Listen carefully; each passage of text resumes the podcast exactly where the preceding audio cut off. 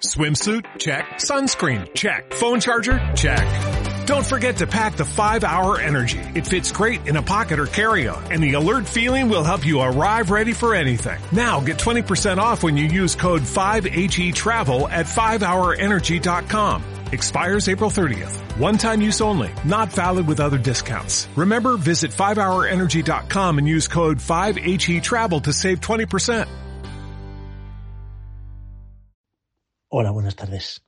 En el día en que se cumple un año desde el comienzo de la invasión rusa de Ucrania, cerramos la semana con caídas generalizadas en la renta variable global, donde la resiliencia del ciclo lleva a pensar en la necesidad de subidas de tipos adicionales para combatir una inflación que podría ser más persistente de lo esperado, especialmente a la vista de la fortaleza del mercado laboral tanto en Estados Unidos como en Europa y de las dudas sobre la sostenibilidad de la moderación de los precios energéticos.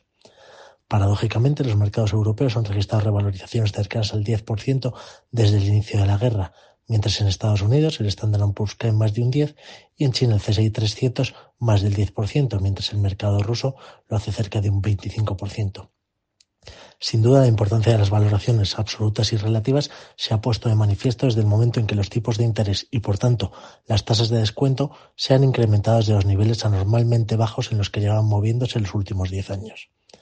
Esta semana, la mejora mostrada en los indicadores más adelantados de ciclo y el repunte del deflactor del consumo privado subyacente a última hora en Estados Unidos tensó las tires, incrementándose el nivel de llegada de, los tipos tanto en Europa como en Estados Unidos, situándose ya en el 3,5-3,75 en Europa y entre el 5,25 y 5,50 en Estados Unidos.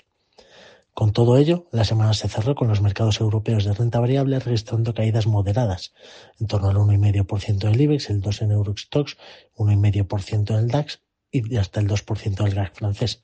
Mientras en Estados Unidos las correcciones fueron más acusadas, con el Standard Poor's por encima del 3,5%, el Nasdaq con caídas del menos 4% y el Russell casi el 2%.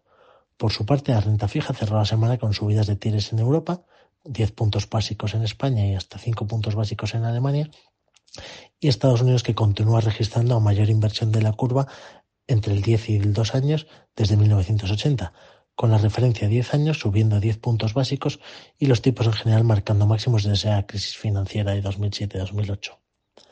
A nivel empresarial, continúa avanzando la temporada de resultados del cuarto trimestre antes de conocer el grueso de las compañías la próxima semana, cuando publicarán empresas tan relevantes como Celnex, ACS, Acciona, Melia, Red Eléctrica, Ferrovial, Indra, Acerinox, Merlin Properties, Colonial o Grifols, entre otras. De cara a la próxima semana, además de la relevancia de los resultados empresariales y de las guías que prevean las compañías en un entorno de incertidumbre como el actual, sin duda lo más importante de la semana será la publicación de los IPCs de febrero en la eurozona, donde un repunto en la tasa subyacente podría tensar las expectativas de subidas de tipos por parte del Banco Central Europeo. Además, continuaremos conociendo indicadores adelantados de actividad de febrero, con la confirmación de los PMIs a nivel global, el ISM en Estados Unidos y los PMIs en China, tanto oficiales como Caixin. Además, la publicación de los datos de confianza de febrero en la eurozona y de la confianza del consumidor del mismo mes en Estados Unidos nos podría dar pistas sobre la solidez del ciclo económico y su previsible impacto sobre las perspectivas de inflación.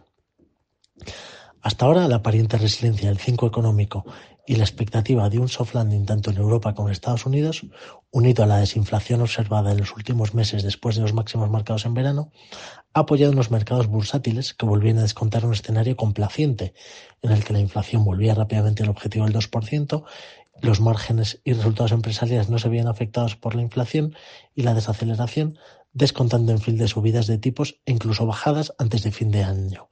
Llevado a una expansión de múltiplos en las bolsas que aún no podemos asegurar venga acompañada de crecimientos en los BPAs. Sin embargo, la reciente persistente de las presiones inflacionistas y la fortaleza del mercado laboral ha apoyado subidas de tipos adicionales de unos bancos centrales comprometidos con sus objetivos de estabilidad de precios, lo que podría tensionar de nuevo las valoraciones aún en un escenario de incertidumbre. Por todo ello, consideramos apropiado mantener un sesgo defensivo, tanto en las carteras de renta variable como de renta fija, a la espera de mejores puntos de entrada. Muchas gracias.